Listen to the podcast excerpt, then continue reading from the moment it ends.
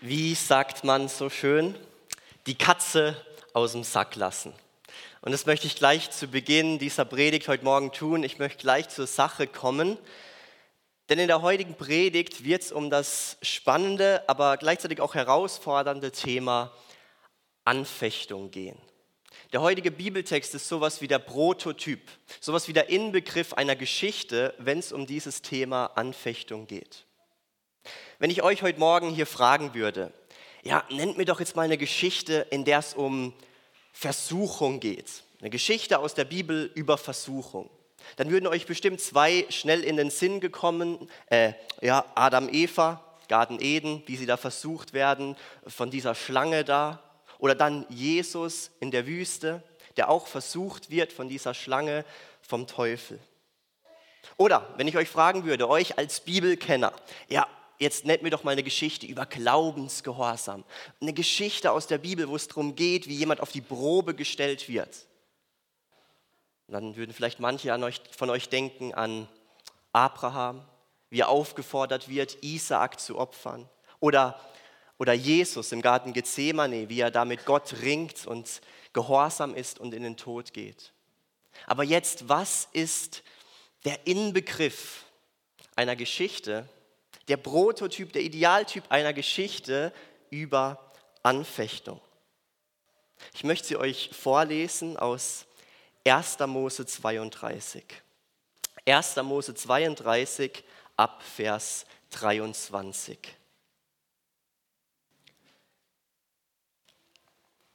In derselben Nacht stand Jakob auf. Er weckte seine beiden Frauen, die beiden Mägde und seine elf Söhne, denn er wollte den Jabok, an seiner flachen Stelle überqueren. Zuerst ließ er die Frauen und Kinder den Fluss überqueren, dann brachte er sein Hab und Gut hinüber, und er selbst blieb allein zurück. Plötzlich war da jemand, der bis zum Morgengrauen mit ihm kämpfte, aber er sah, dass er Jakob nicht besiegen konnte. Da packte er Jakob am Hüftgelenk, sodass es beim Ringen ausgerenkt wurde. Dabei sagte er, lass mich los, der Tag bricht an. Und Jakob antwortete, ich lass dich erst los, wenn du mich gesegnet hast. Da fragte der andere, wie heißt du? Er antwortete, Jakob. Das sagte der andere, von nun an sollst du nicht mehr Jakob heißen, sondern Israel, Gotteskämpfer. Denn du hast mit Gott und mit Menschen gekämpft und bist Sieger geblieben. Jakob bat, sag mir doch deinen Namen. Er erwiderte, wozu fragst du nach meinem Namen? Und er segnete ihn dort. Jakob nannte den Ort Penuel, das heißt Angesicht Gottes, denn er sagte, ich habe Gott von Angesicht zu Angesicht gesehen und bin am Leben geblieben. Als Jakob Penuel verließ, ging gerade die Sonne auf und er hinkte wegen seiner verrenkten Hüfte. Wenn ihr diese Geschichte hier hört, was packt euch an dieser Geschichte? Was lässt euch nicht mehr los? Was fasziniert euch? Ist es die Gewalt der Geschichte? Das Blut, das spritzt, die Knochen, die brechen? Oder ist es die Erkenntnis, dass der Feind der Geschichte, dieser jemand, der mit Jakob äh, kämpft und ringt, dass dieser Todfeind von Jakob, dass das Gott selbst ist? Was fasziniert euch an dieser Geschichte? Ist vielleicht die Dramatik die, die dieser ganzen Geschichte wie innewohnt, diese durchaus kinoreife Szene, das müsst ihr euch mal vor Augen führen, diese geheimnisvolle Nacht am Fluss, so Nebelschwarten, die da vielleicht drüber sind. Und dann dieser geheimnisvolle jemand, der da plötzlich kommt, der seinen Namen verschweigt, der mit Jakob ringt und kämpft. Und dann plötzlich das Happy End morgens um fünf. Ich möchte euch heute Morgen mal gern aufmerksam machen auf das Geheimnisvolle dieser Geschichte. Ich möchte euch auf dieses Geheimnisvolle der Geschichte aufmerksam machen. Warum? Damit die Geschichte auch ihren geheimnisvollen Charakter behält. Weil das ist eine geheimnisvolle, ja fast schon mystische, eine abgründige Geschichte. Und ich möchte euch auf das Geheimnisvolle dieser Geschichte aufmerksam machen, weil das ganze Thema rund um Anfechtung genauso geheimnisvoll ist wie diese Geschichte hier. Lasst uns beten. Vater im Himmel, wir bitten dich, sende du deinen Geist, wecke all unsere Sinne und öffne unsere Herzen für dein geheimnisvolles Reden und Handeln. Und wir bitten dich, lass das Wunder geschehen, dass wir in diesen menschlichen Worten, die ich hier spreche, dass wir in diesen Worten deine Stimme vernehmen. Amen. Es ist also Nacht. Mitternacht, Geisterstunde, könnte man sagen. Aber was jetzt kommt, das ist nicht irgendein nächtlicher Albtraum oder so. Es ist nicht ein Hirngespinst, es ist auch nicht eine Wahnvorstellung, die Jakob hier hat, sondern was hier passiert, das ist Realität. Es ist Wirklichkeit. Auch wenn Jakob sich sehr wahrscheinlich gewünscht hätte, dass es anders wäre dass es doch bloß nur irgendein blöder Albtraum gewesen ist, dass gleich sein Wecker klingelt, er wach wird und er merkt, ach, alles ist ja gut. Aber nein, es ist kein Traum, es ist Wirklichkeit, was hier was passiert. Mitten aus, aus dem nächtlichen Nichts, wo man die Hand vor seinen eigenen Augen nicht mehr sieht, da wird Jakob plötzlich angegriffen. Und zwar von jemandem, von irgendjemandem halt. Jakob weiß nicht, wer es ist. Er weiß nicht mal richtig, wie ihm da eigentlich gerade geschieht, warum und auch mit wem er da eigentlich kämpfen muss. Jakob weiß nur eins, hier in diesem Kampf, da geht es gerade um Leben und Tod. Und genau so ist es auch mit Anfechtung. Auch, mit, auch bei Anfechtung, da geht es um Leben und Tod. Und das weißt du, wenn du schon mal Anfechtung erlebt hast oder erdulden musstest. Ich glaube, dieses Thema um Anfechtung, das dürfen wir nicht irgendwie runterspielen. So als sei es was wie Kopfschmerzen, die halt kommen, dann wieder gehen oder man nimmt eine Aspirin, dann ist alles wieder gut. Nein, das Thema Anfechtung ist bitter ernst. Bei Anfechtung geht es um Leben und Tod. Manchmal wirklich sogar auf einer leiblichen Ebene. Da könnt euch Martin Luther ein Lied von singen, der das erlebt hat. Vor allem geht es bei Anfechtung aber um Leben und Tod auf einer geistlichen Ebene. Und wenn du in Anfechtung drin steckst, dann wünschst du dir nichts Sehnlicheres, als aufzuwachen von diesem Traum. Bis du merkst, nein, das ist kein Traum. Im Gegenteil, du steckst drin in diesem Anfechtungskampf und du kannst diesem Kampf irgendwie nicht entkommen. Er muss ausgetragen, er muss ausgehalten werden und ziemlich oft auch ganz alleine. So war es bei Jakob. Jakob musste diesen Kampf bis zu seinem bitteren Ende durchstehen. Aber mit wem kämpft Jakob jetzt da eigentlich? Jetzt denkst du dir, ja, wir wissen es ja schon. Und ja, das stimmt, wir wissen es schon. Aber Jakob wusste zu diesem Zeitpunkt des Kampfes noch nicht, mit wem er da eigentlich kämpfen muss. Er wusste wahrscheinlich bis zur letzten Minute nicht mal, wer das jetzt eigentlich ist. Ist es ein Gespenst? Ist es ein Dämon? Ist es irgendein Geist? Ist es irgendein Ungeheuer? Es ist interessant, uns sind aus der damaligen Zeit viele Geschichten überliefert aus anderen Religionen, die uns so einen ganz ähnlichen Kampf schildern, wie wir ihn hier lesen. Dort wird uns ein Kampf geschildert in irgendwelchen babylonischen Mythen, wie da ein Mensch kämpfen muss gegen einen Flussungeheuer oder wie da ein anderer kämpfen muss gegen einen Flussdämon. Aber hier in unserer Geschichte haben wir es nicht mit einem Märchen zu tun oder mit irgendeiner Fabel. Nein, ich habe es ja gerade schon mehrfach gesagt, es ist real, was hier passiert. Und deswegen stellt sich doch so diese brennende Frage, mit wem kämpft Jakob da eigentlich? Jakob weiß es nicht. Er weiß nur eins, er sollte lieber nicht aufhören zu kämpfen. Und wisst ihr, so ist es auch bei Anfechtung. Bei Anfechtung kommt man doch aus dem Fragen nicht mehr raus. Mit wem kämpfe ich da eigentlich? Wer fechtet mich da eigentlich gerade an? Wer prüft mich? Und vor allem auch, warum werde ich denn jetzt so angefochten? Ist es der Teufel, der mich anfechtet, Satan? Und warum erhört Gott dann nicht mein Gebet, dass er mich doch vom Bösen erlösen soll? Oder tun wir das Ganze irgendwie doch ein bisschen zu sehr spirituell aufladen und es ist halt einfach gerade ja, nicht so eine gute Zeit, die man halt gerade hier durchmacht und hat gar nichts jetzt zu tun mit dem Teufel? Oder ist es Gott selbst, der uns anfechtet? Ist es Gott selbst, der uns prüft? Aber kann das sein? Kann Gott uns anfechten? Kann Gott uns so weit an einen Abgrund führen, wo man die Schmerzen, die Trauer, die Wut, vielleicht auch Depressionen, so ein Gefühl von ausgeliefert sein, wo man alles gerade noch so aushalten kann. Aber würde man jetzt nur einen Schritt weiter gehen, dann wäre es vorbei. Dann wird mein Glaube nicht mehr da sein.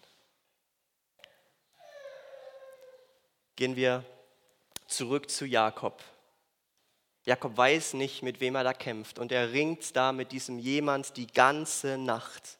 Mehrere Stunden müssen schon vergangen sein. Und wie Jakob das so kämpft, da merkt er, Moment mal, er kann es jedoch nicht mit einem normalen Menschen zu tun haben. Und er merkt mehr und mehr, es ist Gott selbst, mit dem er da kämpft. Es ist Gott selbst, mit dem er da ringt. Es ist Gott, der ihn da anfechtet, der, ihn der ihm sogar seine Hüfte ausrenkt. Und dann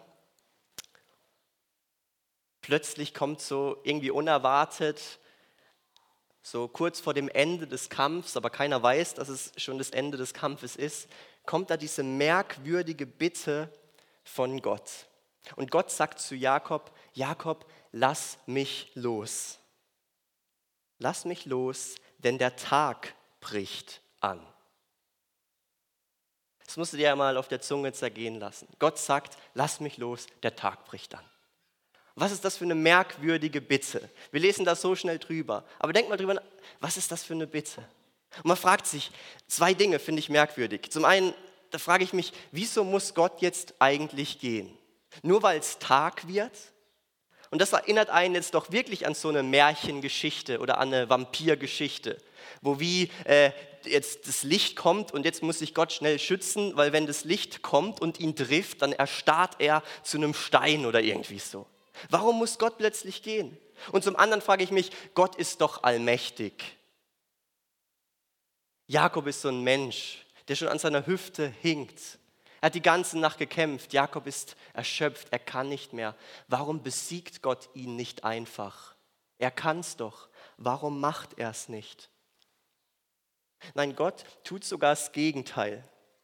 Gott lässt sich besiegen. Und Gott sagt nur noch, Jakob, lass mich los. Aber Jakob begegnet dieser Bitte mit einer Abfuhr. Und er sagt Gott, ich lass dich erst los, wenn du mich gesegnet hast. Und hier haben wir ihn doch wieder. Diesen listigen, diesen hinterhältigen Jakob. Rufen wir uns doch mal seine Lebensgeschichte in Erinnerung. Erst, da bringt er Esau um sein Erstgeburtsrecht mit so einem Linsengericht. Dann ergaunert er sich auch noch äh, den, den Segen von seinem Vater, den Erstgeburtssegen.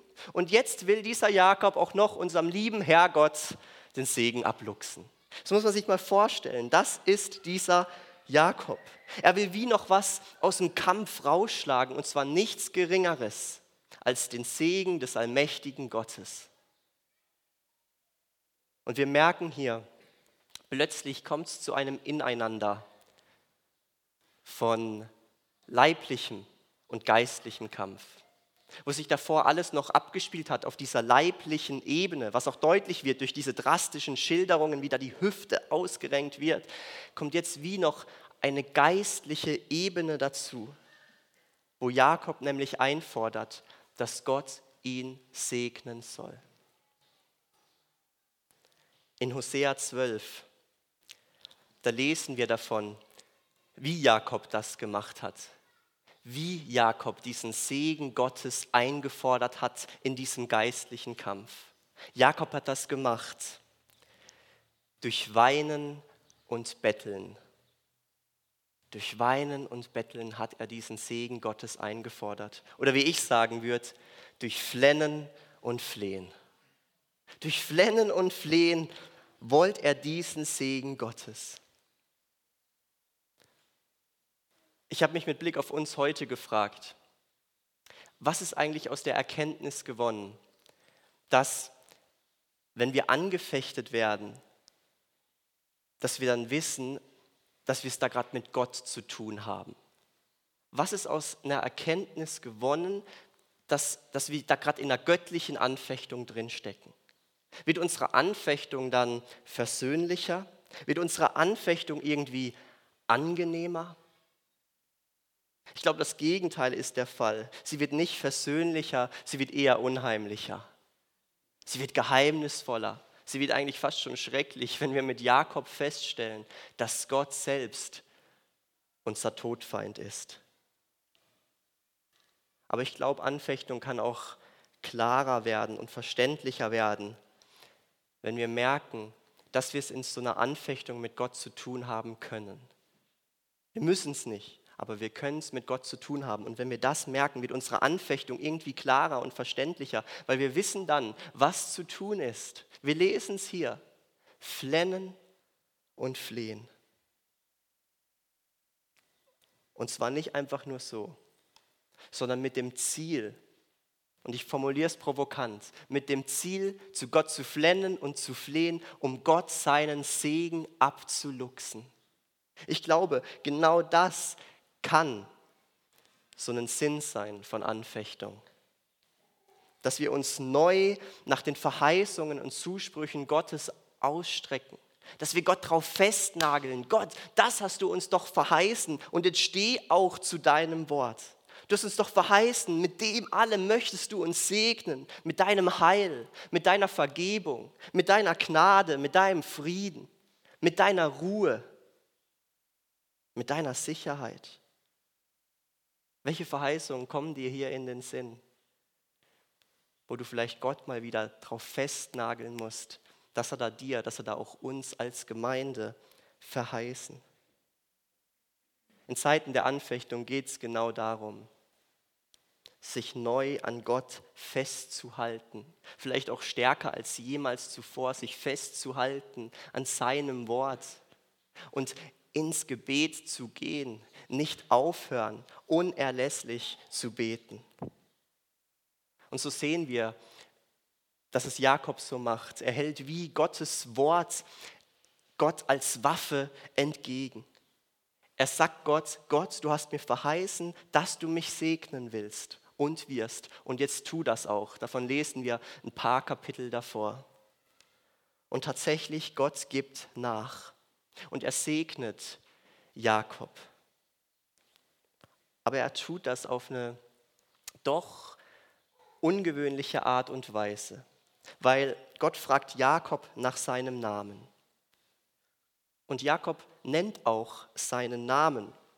Und er sagt, ja, ich heiße Jakob und ist ja erstmal nichts Ungewöhnliches. Aber wenn wir genauer hinsehen, sehen wir, was da passiert. In dem Moment, wo Jakob seinen Namen nennt, wird wie die ganze Lebensgeschichte von Jakob offengelegt. Das Sagen von seinem Namen Jakob, das ist wie ein Schuldbekenntnis, weil diesen Namen Jakob trägt Jakob nicht mit Stolz, sondern mit Scham. Weil was bedeutet Jakob? Jakob bedeutet Lügner, Überlister, Hinterhältiger.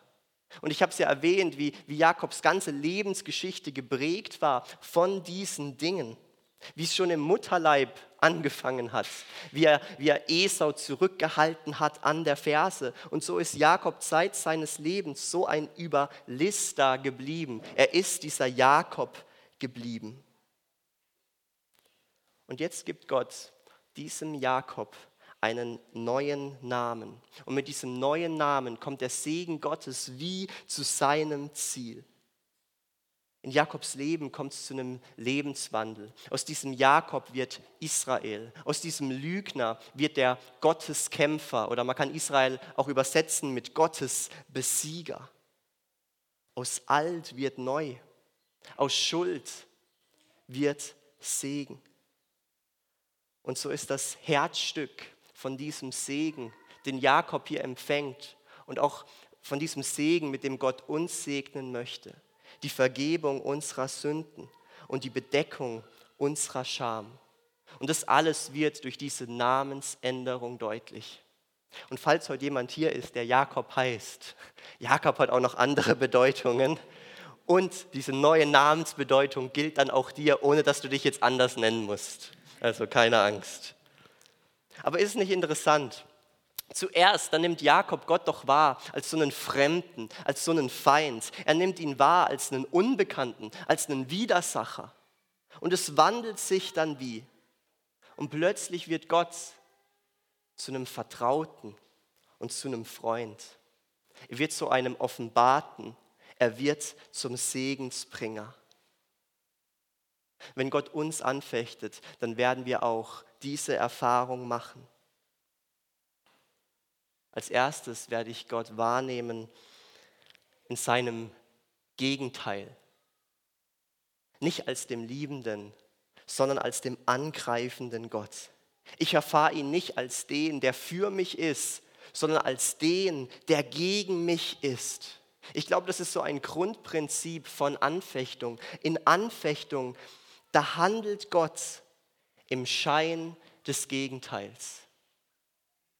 Da handelt Gott im Schein des Gegenteils. So hat es Martin Luther mal ausgedrückt. In der Anfechtung, da scheint es so, als sei Gott gegen mich. Aber eigentlich ist er für mich. Eigentlich meint das gut mit mir. Und so kann man es vielleicht auf den Satz bringen, wenn Gott gegen mich ist, ist er eigentlich für mich. Wenn es so scheint, als sei Gott gegen mich, ist er eigentlich für mich. Ich weiß nicht, in welchen Situationen ihr euch gerade befindet. Das hört man ja oft in der Predigt, diesen Satz. Aber ich meine hier ganz bewusst, ich weiß es nicht, in welchen Situationen ihr gerade seid. Ob ihr gerade Anfechtung erlebt oder ob einfach alles super ist, kann ja auch sein und das ist super. Und wenn ihr gerade in Anfechtung drin steckt und es schwer habt, dann kann ich auch nicht sagen, ist es jetzt eine Anfechtung, ja, vom Teufel oder ist es gerade einfach nur so blöde Situation oder ist es wirklich eine Anfechtung, die ja auch von Gott kommen kann? Und deswegen will ich vorsichtig sein mit dem, was ich hier sage, aber ich glaube, es ist wichtig, dass ich das sage und dass dir Gott aufzeigt, ob das dir gilt. Denn wo du gerade in so einer göttlichen Anfechtung drin steckst, da gilt dir diese Verheißung. Wo du gerade Schmerz erfährst, da wird Gott Freude schaffen. Wo du in Depressionen drin steckst, da wird Gott Durchbrüche schenken. Auch dort, wo Not dein Leben plagt, da ist Glück nicht weit entfernt. Und sogar dort, wo Tod geschieht, wo du es mit Tod zu tun hast in deinem Umfeld oder wo auch immer, selbst dort will Gott neues Leben schaffen. Und das sehen wir immer dann, diese Verheißung, dass das stimmt, wenn wir hier vorne aufs Kreuz schauen. Weil auch am Kreuz, da handelt Gott im Schein des Gegenteils. Am Kreuz, da passiert Tod, da passiert was Schreckliches. Aber eigentlich passiert Wunderschönes. Es passiert neues Leben. Es ist so, manchmal da kämpft Gott mit seiner linken Hand irgendwie gegen uns. Aber mit seiner rechten ist er für uns. Mit seiner rechten Hand, das segnet er uns. Und vielleicht stimmt es auch, wenn wir sagen, dass wir Gott nur dann für uns haben, wenn wir ihn auch auf der ganzen Linie gegen uns haben. Und hier sind wir wieder angekommen beim Geheimnisvollen dieser Geschichte beim Geheimnis von Anfechtung. Und ich sage es euch ehrlich, was ich hier vielleicht gerade sage, das verstehe ich selbst noch nicht richtig. Und es wird Zeit meines Lebens so ein Geheimnis bleiben. Und das Einzige, was, was ich weiß, was zu tun ist in solchen Zeiten im Geheimnis, in solchen Zeiten, wenn ich drinstecke, in so einer Anfechtung, das Einzige, was mir aufgetragen ist zu tun, ist Folgendes, zu Gott zu flennen und zu flehen und ihm zu sagen, Gott, ich lass dich nicht los, erst wenn du mich gesegnet hast. Und genau das will ich jetzt auch tun.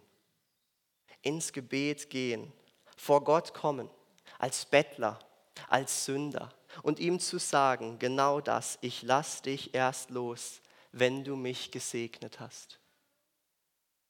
Dieser Vers wird auch übersetzt, so ein bisschen altdeutsch, ein bisschen poetischer mit, ich lasse dich nicht, du segnest mich denn. Und mit diesem Wortlaut hat dieses Gebet auch Einklang gefunden in einer berühmten Kirchenkantate von Johann Sebastian Bach, wo dieser Satz rauf und runter gesungen wird. Ich lasse dich nicht, du segnest mich denn. Und ich möchte uns einladen, mit dieser Musik von Bach jetzt ins Gebet zu gehen. Auch wenn es vielleicht für den einen oder anderen vielleicht ein bisschen merkwürdig ist, solche alte Musik.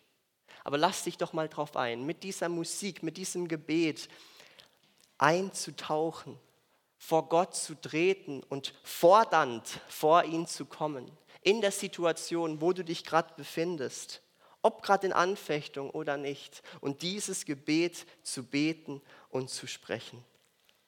Lasst uns das gemeinsam tun.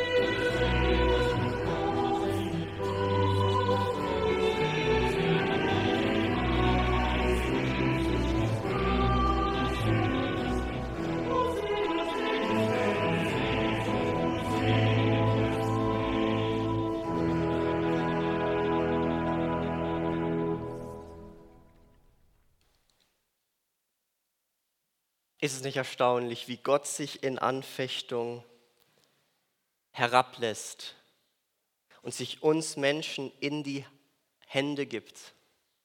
In der Anfechtung gibt Gott sich, gibt Jesus sich uns in die Hände. Und er verliert sogar absichtlich diesen Kampf der Anfechtung. Gott hat Gefallen dran, sich von dir besiegen zu lassen, damit er dich segnen kann. Und was ist das für ein Geheimnis, dem wir heute Morgen begegnen? Wenn Gott gegen mich ist, dann ist er eigentlich für mich. Wenn alles so aussieht, als sei alles gegen dich, als sei Gott gar nicht mehr da, dann ist er eigentlich für dich da. Amen.